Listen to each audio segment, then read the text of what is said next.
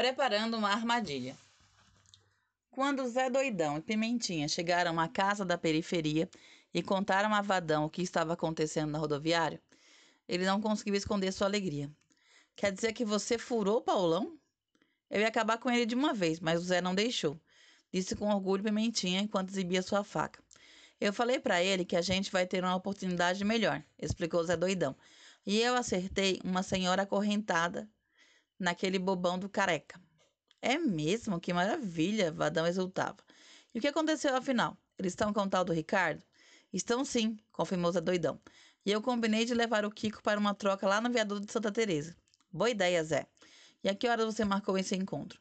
Olha, Vadão, eu disse que a gente estaria esperando por eles de madrugada, um pouco antes do sol nascer. Muito bom. Assim a gente tem tempo para uma armadilha para eles. Não foi por isso que você pensou? Mas é claro, vamos lá. Pegamos o menino quem interessa ao professor e aproveitamos para acabar com a raça desses intrometidos. Sorriu Zé Doidão. Oba! Eu quero acabar de picar o Paulão. Festejou Pimentinha, antevendo o encontro com a gangue rival. Bem, temos tempo de sobra para fazer um bom plano, disse Vadão, consultando o relógio. Acho melhor a gente comer alguma coisa antes, né? Eu estou com uma baita fome.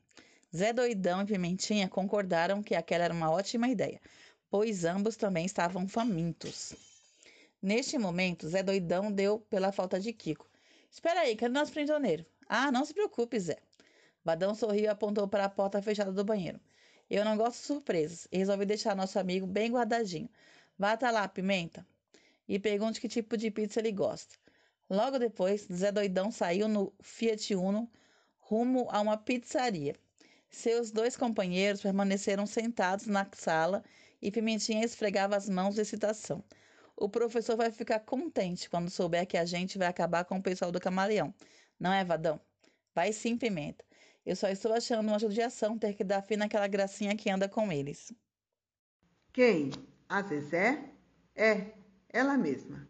A gente bem que podia trazer ela para cá para cuidar da casa, essas coisas. Ela nunca ia topar um negócio desses, Vadão.